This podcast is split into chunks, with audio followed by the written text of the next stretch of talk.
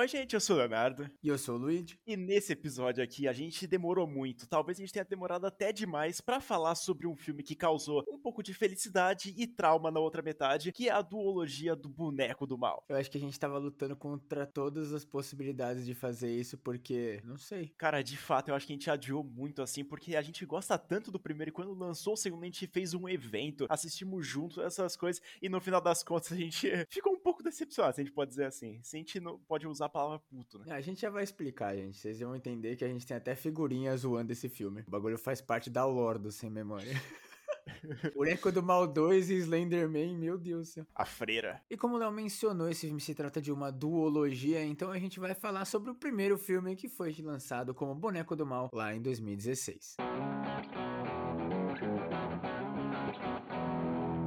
primeiro filme, como a gente tinha comentado, ele até surpreendeu bastante, assim, a nossa opinião, porque ele é mais um terrorzinho mais genérico, se a gente pode dizer assim, porque a gente acompanha uma babá que ela chega lá na casa de dois idosos muito estranhos e duvidosos, eles vão lá e falam que ela vai ter que cuidar de um boneco e tem uma série de regras que ela tem que seguir, fazer, tratar aquele boneco como se fosse uma criança, e ela vai lá e começa meio que desobedecer uma dessas ordens aí, e aí começa a dar um pouco de ruim. Um pouco intrigante, a gente pode dizer. É legal que quando ela chega em primeiro momento na casa, eles tratam o boneco como se fosse o filho deles, né? E ele meio que vira uma representação do filho que eles perderam quando eles eram mais novos, né? O menino era criança e ele morreu no incêndio. Legal. E aí eles ficaram cuidando do boneco que era do menino, né? Ou eles fizeram o boneco para representar o menino. Então ela teria que tratar esse boneco como se ele fosse uma criança. E legal que assim, aconteceu o evento, sei lá, 15 anos atrás, e eles ainda têm o boneco como se fosse uma criança, né? Ele tem hora para dormir, tem hora para comer, tem hora para ouvir música. É muito bizarro, né? Sem contar que é um boneco, né? Então, puta que pariu.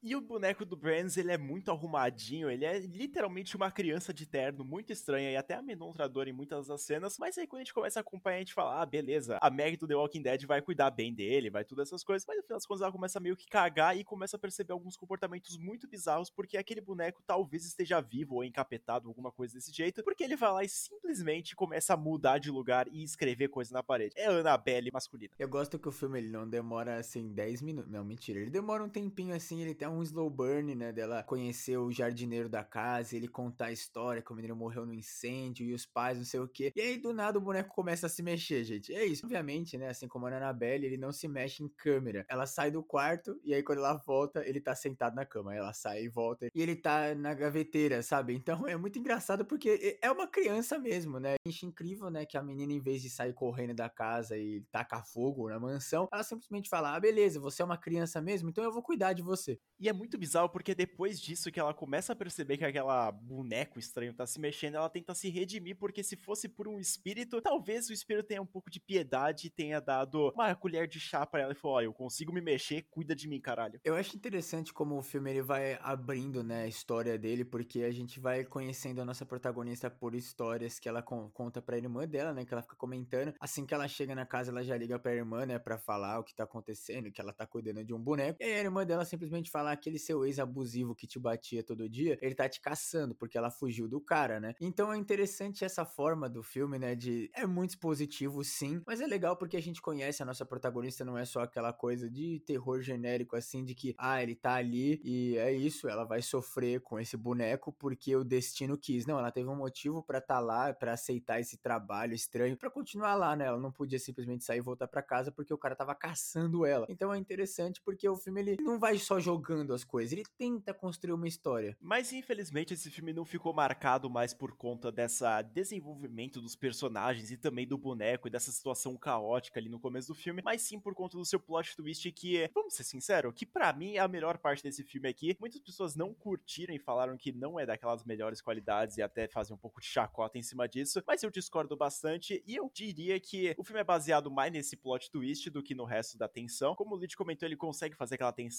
ele tem alguns motivos ali, ele tenta desenvolver a personagem, mas de fato, se a gente for lembrar do filme, a gente vai lembrar do plot twist. É, mano, é basicamente a mesma coisa que acontece com a Orphan, que o filme ele tem uma qualidade legal, assim, mas o pessoal lembra mais pela história e, e mais pela plot twist mesmo, né? Porque, por exemplo, a Orphan, assim, se você assiste hoje em dia, você vê que ele é um filme bem datado, assim, bem genérico da época que ele saiu, né? E é a mesma coisa com o Boneco do Mal, ainda mais se tratando de coisa sobrenatural, né? Que lá em 2016, praticamente todos os filmes de terror era baseado nos filmes do James Wan. E esse aqui que é praticamente a mesma coisa. Só que eles tiveram uma ideia muito boa e eu acho que se a gente gosta assim bastante do filme, igual o Léo falou no começo, é por causa do plot twist mesmo, não tem muito o que falar. E esse plot twist ele chega no momento onde a gente tá lá acompanhando a nossa protagonista, depois que ela praticamente virou a, realmente a mãe desse boneco, e a gente descobre que ela virou a mãe desse boneco porque ela acabou tendo um aborto espontâneo quando ela, num dos dias que ela apanhou bastante do ex-marido, ex-namorado dela, e ela acabou perdendo a criança. Então ela viu na, no Brams, né, a oportunidade de criar de novo. Só que infelizmente o cara aparece lá e começa a tentar obrigar ela a ir para casa e ele começa a provocar o boneco, que nunca é uma situação boa num filme de terror, né? Velho, vai se fuder. Falar que ela queria cuidar do boneco como se fosse o próprio filho, beleza, deve ter uma parada assim, mas cara, é muito estranha porque de fato quando a gente vê ela cuidando, conversando com o boneco e tratando aquilo ali como se fosse o próprio filho, a gente começa a duvidar da integridade psicológica dela. Tudo bem que já foi afetado, como o próprio Luigi comentou, mas pelo amor de Deus, velho, não tem como se achar aquilo ali normal. Eu acho que o problema é que é muito presente no terror esse negócio, né? Meio que um artifício fácil de, ah, sempre tem que ter um motivo. Não, ele não pode falar, a mulher é maluca, ela quer criar o boneco como se fosse uma criança. Não, ela tem que ter uma história triste pra gente simpatizar com ela, né? É coisa de filme. E de vez em deixar nosso personagem com medo, a gente fica meio simpatizando com ela e também fica com medo, ela fica, tipo, virando uma maluca e que quer cuidar daquele boneco e a gente fala, ah, beleza, ela não tá mais no mesmo plano que a gente, ela não tá do mesmo lado. Então, sei lá, porra, fica desconexo. E aí depois do ex-abusivo aparecer lá e começar, tipo, tirar com ela e tirar com o boneco, como o próprio Luiz tinha comentado, ele vai lá, depois ela falar um, um borbulhão de coisas para ele, pega o boneco e simplesmente esmaga a cabeça dele, quebrando na parede, na cadeira, no chão, e a gente fala, beleza, né? Acabou a maldição ou liberou o espírito para comer o curso do mundo, mas não. O plot twist desse filme aqui é muito diferente, porque vai lá e simplesmente começa a dar um tuk-tuk na parede, e quando eles vão ver, sai um brother da parede, quebrando ela com uma máscara do boneco na cara. Cara, o primeiro momento que a gente vê esse plot twist, né, se você esqueceu o fato de que, pelo menos a impressão que eu tive é que o espírito tinha se liberado para comer o cu e agora ele é uma entidade propriamente dita. E, cara, tem o plot twist, né, que eles explicam depois que, na verdade, o menino não morreu, e sim ele matou uma menina. E aí eles foram meio que esconder, e eles falaram que ele morreu, e o menino ficou vivendo nas paredes da casa a vida inteira. Por isso que o casal de idosos ia lá e cuidava dos bonecos. E outra coisa que a gente nem comentou é que o casal, eles deixam um bilhete pro menino dizendo que é a Greta, né, nossa protagonista, seria a nova mãe dele, porque eles basicamente desistiram. Eles foram viajar e aí eles simplesmente pularam do navio e se afogaram. Então eles deixaram o menino lá perdido e ele tinha que tratar essa mulher que ele acabou de conhecer como a nova mãe dele. E cara, a cena dele saindo da parede dá um medo do caralho, a gente tem que admitir, é muito bem feita a cena, velho. E você fica, mano, o que que tá acontecendo, né? Cara, essa cena que o Lid falou que poderia ser uma entidade saindo da parede é muito interessante porque até no Evil Dead acontece isso, né? Depois daquela parte lá, a mulher simplesmente sai do chão para comer o cu das pessoas. Eu acho sensacional. E se fosse uma entidade, eu também apoiaria, velho. Mas quando aparece que é um moleque vivendo entre as paredes e, tipo, quando ela saía do quarto, ele ia lá e mexia no boneco, que é muito estranho e meio desnecessário, se a gente pode dizer assim, ele vai lá e é revelado isso. Eu até eu gosto desse plot twist, velho. É muito surpreendente. A gente nunca tinha visto isso no cinema, no geral, porque a maioria dos outros plot twists a gente sempre vê em outros filmes. Mas nesse aqui foi bem diferente e eu gostei, cara. É, mano, eu acho que se eles deixassem só como uma entidade lá que, que tinha saído do boneco, ele ia comer o cu de todo mundo, seria meio sem graça, né? É uma coisa, é muito duvidoso, né? Quase impossível disso acontecer, de realmente, né? A cara tá vivendo nas paredes a vida inteira e ninguém ter percebido, né? Porque eles recebiam visitas, tipo o próprio Malcolm, né? Que é o jardineiro lá do lugar. Então alguém ia perceber uma hora, mas a gente ignora essa parte porque a gente gosta do plot twist, cara. E dá um cagaço. Porque o maluco é gigante, ele é praticamente um Jason. Só que ele faz barulho de criança, que é bizarro. É, ele é bem do bizarro, assim, a gente fica com bastante medo. Infelizmente,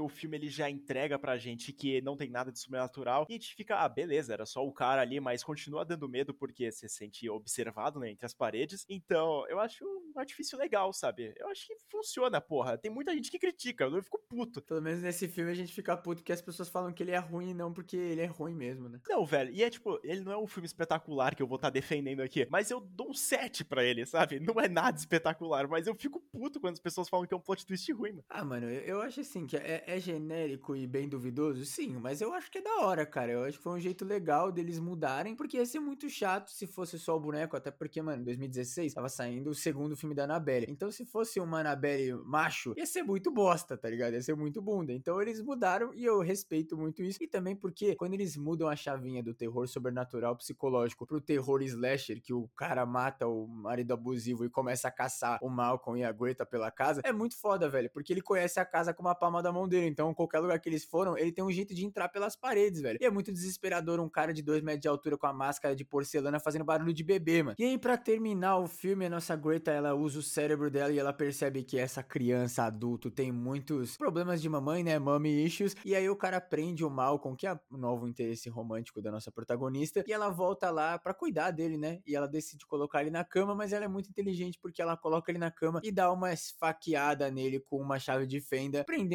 ele e depois conseguindo destruir a casa e matar ele, né. Mas obviamente o filme não podia terminar assim porque eles queriam ganhar dinheiro e eles colocam uma cena no final deixando a entender que ele não morreu e que ele ainda vai continuar assombrando a casa, né. Eles podiam ter lembrado disso quando eles fizeram o segundo filme, né. Não, acho que eles não deveriam nem ter feito o segundo filme, velho. É, não, não devia ter feito, mas se fosse fazer, pelo menos que eles lembrassem o que eles mesmos tinham feito, né. Seria esse o pior downgrade do mundo? Vamos, vamos terminar o primeiro filme depois a gente 5 segundos, senão a gente vai ficar maluco. E sim, é o pior downgrade da história. E aí o filme ele tenta deixar essa chavezinha assim pra gente acompanhar um segundo filme que a gente não tava querendo que acontecesse. E quando foi anunciado de fato, a gente não ficou muito contente. Mas falando da do primeiro filme, até como eu tinha comentado, é uma nota 7, é divertidinho de você assistir. Ele vale mais a pena por conta do plot twist, as cenas de tensão são legais, mas sei lá, ele não é nada fenomenal assim que você fala, meu Deus do céu, é meu filme de terror favorito, eu vou recomendar para todo mundo assistir. Assista, tire as suas conclusões. Se você ouvindo isso aqui não tendo assistido o filme, talvez você não tenha tido tanto choque que nem a gente teve. Uma primeira vez assim seria legal você chamar uma galera no Halloween e fazer uma sessão de filmes e assistir esse no meio. Porque talvez ele, assim ele encaixaria melhor, né? Pra, pro geral, pro público geral. Mas a gente gostou, eu concordo, ele é um 6 ou um 7. E, velho, é legal. O filme ele fez um plot twist diferente, ele não teve medo de fazer coisas bizarras, igual um adulto fazendo barulho de bebê. E eu acho que terror é isso, cara. Tacar o foda-se mesmo. E como filmes que têm um plot twist muito bom, eles não conseguem se manter adormecido por muito tempo, da mesma forma que aconteceu na Orphan, Brams, o Boneco do Mal 2 foi lançado em 2020 para assombrar a nossa vida. Eu acho que eu tenho estresse pós-traumático disso. Você acha? Eu tenho certeza.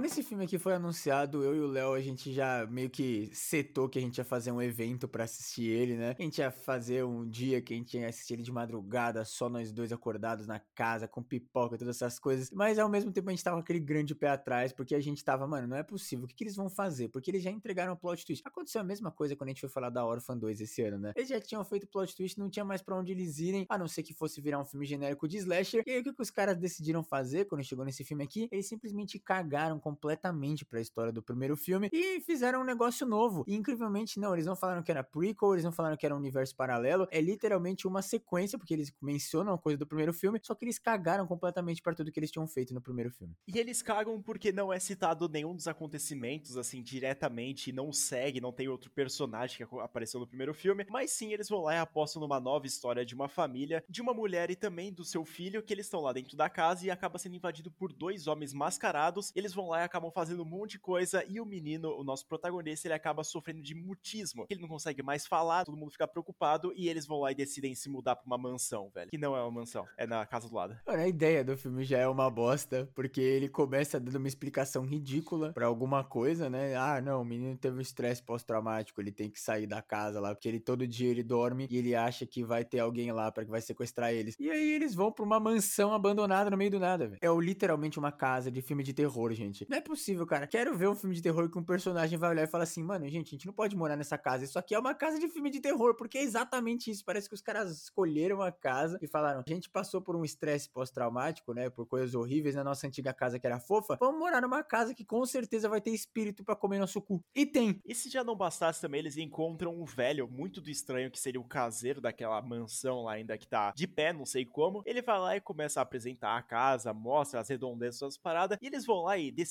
olhar no chão e percebem que tem um boneco de porcelana enterrado no meio do chão. Eles falam: por que não vamos pegar ele e levar para nossa casa? E quem que é esse boneco? Obviamente é o Brams. Eles deixam que como se tivesse sido enterrado depois do primeiro filme, porque ele tá meio quebrado. E aí, como é que eles resolvem esse problema? Ela vai lá e arruma ele. E aí ele fica normal. Uma cena que dá uma leve menção pro primeiro filme e depois eles literalmente cagam para tudo que eles tinham feito. Mano, sério, por quê? Eu só quero saber isso. E aí, obviamente, depois disso, depois do moleque virar best friend do boneco, como sempre, ela vai lá, a mãe da família, que seria a nossa protagonista protagonista junto com o menino, ela vai lá andando pela casa tranquilamente e ela começa a ouvir uma frase saindo do quarto do menino e ela fala: Pera aí, o meu menino não fala, vou ver o que tá acontecendo. E aí ela percebe que o moleque ainda tá mudo, só que ele tava falando com a porra do boneco. Se no primeiro filme a gente tava com medo deles fazerem uma coisa genérica de Annabelle masculina, nesse filme aqui eles literalmente tacaram foda-se porque eles fizeram a coisa genérica do boneco ser o melhor amigo da criança maluca, traumatizada que tá conversando com o boneco e depois finge que não. Eu já vi isso muitas vezes, velho. Não, não, não houve controle de qualidade nesse filme aqui. Os caras só falaram, mano, a gente prometeu uma sequência com aquela cena final, então a gente vai ter que entregar uma sequência. Então faz o que vier na telha. Incrivelmente, o protesto dos 20 fãs pra sequência funcionou, cara.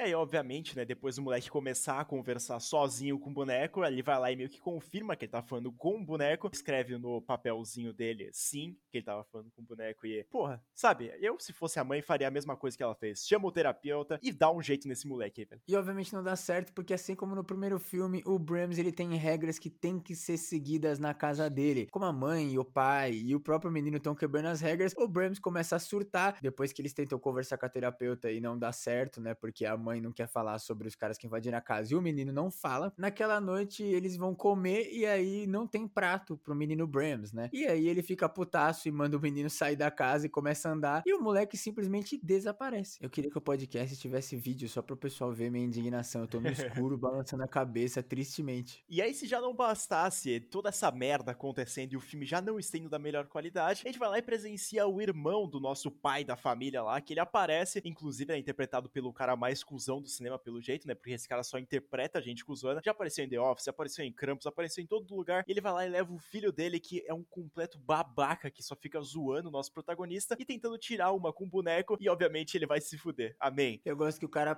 todos os filmes de terror que ele apareceu, não só interpreta um babaca, mas ele morre também. E aí, depois desse acontecimento do menino acabar meio que sendo ferido e o pessoal querendo ir lá pro hospital, o pai da família ele vai lá, acompanha, e aí do nada, simplesmente do nada, aparece um cara lá dentro do hospital e começa a descrever exatamente o que, que se trata aquele boneco, toda a lenda que aconteceu, o que, que vai acontecer, as gerações passadas com aquele boneco. Então simplesmente eles botaram um professor roteiro na porra do hospital para explicar tudo pro nosso protagonista e pra gente. Desgraça, velho. E não bastando um professor roteiro no hospital, quando eles voltam para casa, eles começam a ter uma experiência pior, porque o Joseph, que é o maluco que tava apresentando a casa para eles, lelé da cabeça, ele começa a contar a história e dizer que tudo que eles fizeram de errado, de quebrar as regras, vai acabar chegando neles, porque o Brams e o filho deles vão se tornar uma coisa só, deixando a entender de que, por exemplo, o menino lá do primeiro filme tinha sido possuído pelo boneco, por isso que ele matou a menina, e etc, etc. Todas as crianças bizarras que tinha aquele boneco faziam coisas estranhas. Por exemplo, o menino que machucou, entre aspas, o seu primo. E aí eles vão pro buraco da mansão de novo, eles chegam numa sala que tem uma fornalha, e a fornalha explode machucando esse cara. Só que aí, não, não contente em estar morrendo, ele revela que ele foi uma das crianças que o boneco possuiu. E ele tava tentando passar uma maldição pra frente ou alguma coisa assim. Então, tudo que tinha acontecido deles acharem o boneco todo quebrado lá, enterrado, foi coisa orquestrada por ele. Como se não tivesse zelador maluco o suficiente no terror, né? E aí, obviamente, o boneco vai lá e acaba meio sendo destroçado e quebrando um pedaço da cara dele. E vai lá e revela a cara demoníaca dele, que sai uns negócios, parece um Demogorgon. Que bagulho nojento, velho. Nojento de ruim, eu digo. Porque simplesmente ele começa a revelar e fazer toda essa parada mística e falar que o primeiro filme, nada mais, nada menos, não era um moleque doente da cabeça que queria matar a gente ou ficar ali perambulando pela casa. E sim que ele tava possuído pelo boneco que fez ele fazer essas coisas. Inclusive, como o próprio Luiz tinha comentado, tem tipo relatos de pessoas da antiguidade e que falavam que tinha sido possuído pelo boneco também. E meu Deus, velho, para! Mano, eles podiam ter feito qualquer coisa com essa sequência. Podia ter virado um slasher genérico do nosso do Brams procurando a Greta para matar ela e matando um monte de gente. Eles poderiam ter feito uma história genérica de invasão domiciliar de alguém indo morar na casa dele e ele começando a stalkear as pessoas e matar um por um. Eles podiam ter feito qualquer coisa menos essa coisa genérica e chata pra um caralho de praticamente apagar tudo que eles construíram no filme original para fazer uma história nova, só para poder continuar assim, porque eles tinham feito um plot twist e não tinha mais o que eles fazerem. Por que que fez o filme, velho? Então, não tinha necessidade, velho. Eles pensaram que eles iam fazer um plot twist em cima do plot twist que, cara, de fato não funciona de jeito nenhum. Esse filme aqui deveria ser esquecido nas catatumbas do, de Hollywood, que pelo amor de Deus, é um serviço assim, até o Luiz comentou que a gente tem um meme aqui, porque, cara, até metade do filme, até mais da metade, a gente já tava perplexo e a gente nem tinha, a gente nem tava gostando, nem mesmo tendo visto o plot twist e revelando que aquilo seria paranormal. Então a gente já tava meio perplexo, falando, meu Deus do céu, que filme de merda. E aí quando finalizou, um olhou pra cara do outro e falou, mano,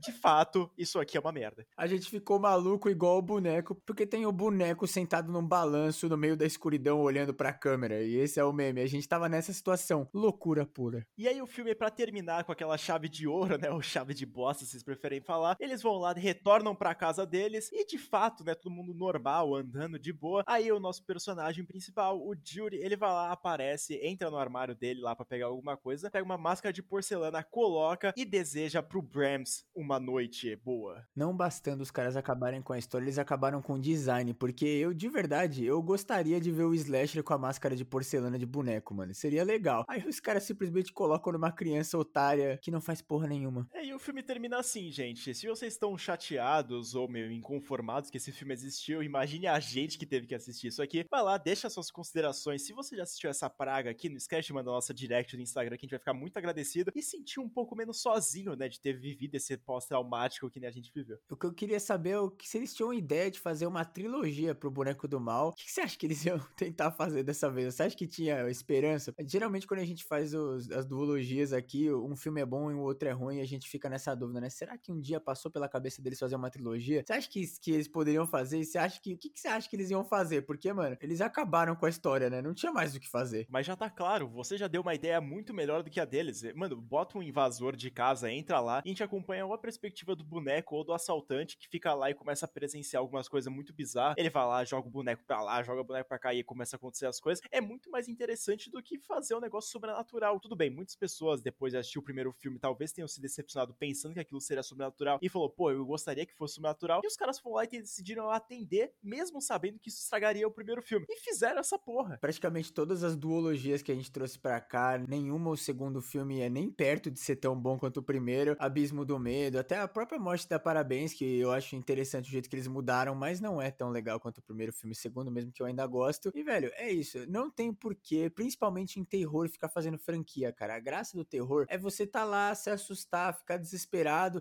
na duração do filme e acabou, entendeu? Se fizer sequência, desça pros slashers lá dos anos 80, cara. E você não aprendeu nada com eles? Olha, mano, não tem três. Eu juro, velho, eu duvido, eu faço uma aposta, eu pago 100 conto para quem conseguir vir para mim e falar um slasher que tem mais de três filmes bons. E não é bom que você gosta, é bom de qualidade. Não tem, mano. É, muitas vezes, assim, esses filmes que não são para ter sequência, eles são uma experiência legal no começo e todo mundo gosta, assim, porque é alguma coisa que você tem que viver ali no momento. Se você vai postergar e lançar pra um novo filme aí e tentar fazer, repetir esse mesmo sucesso, não vai funcionar. Tudo bem, o filme dos estranhos, ele tem uma outra mudança ali, ele vira um filme mais slasher, mas, cara, ele perde qualidade também. O filme da Babá, eles tentam fazer a mesma coisa, não dá certo. Abismo do Medo, eles fazem a mesma coisa, não dá certo. Nesse filme eles tentaram apostar em alguma coisa diferente, mas sendo a mesma coisa praticamente, e obviamente não deu certo porque o choque que tinha acontecido já aconteceu, e não tem volta para isso. Mano, é a mesma coisa no filme da Orphan 2, assim. O filme é, um, é legal, ele tem uma boa qualidade, mas pelo fato de a gente ter o plot twist do primeiro filme e a gente já começar o segundo filme sabendo que a Esther é do mal, eles tiveram que enfiar um plot twist do cu deles. E eles fizeram a coisa mais irreal possível, sabe? Isso é o que mais incomoda. E nesse filme é a mesma coisa. Como o primeiro filme tem um plot twist, que a gente fica o filme inteiro pensando o que, que eles vão fazer, porque o boneco tá ali de novo, então o cara tem que estar tá lá. Eles estão na casa do cara. Ele vai aparecer e matar todo mundo. E aí eles, porém, inventaram essa merda do boneco possuir gente desde a antiguidade, lá dos anos 1500, sei lá. Principalmente quando o filme tem plot twist, não tem como você fazer sequência, cara. É igual no Malignant. Se eles inventarem de fazer a sequência do Maligno, vai ser ruim, mano. Não importa se o James Wan dirigir, porque o filme é foda. Como filme, a não ser que eles façam os Vingadores do James Wan. Aí é outra história. Mas se eles tentarem continuar a história do Maligno daquele mesmo jeito, vai ser muito bunda, mano. O Maligno contra a Freira e a Chorona ia ser interessantíssimo, concordo. Eu queria ver o Invocaverso, todos os bichos se baterem. A gente até comentou no podcast com o Complô e com o 13 é demais, que a gente queria ver isso. Mas, velho, ficar fazendo sequência desses filmes que são para ser únicos nunca dá certo, velho. Principalmente no terror, sério. É o próprio meme do cara vindo lá com um monte de balde de leite falando bom dia, mimosa, e a vaca tá toda magra, fodida, tá ligado?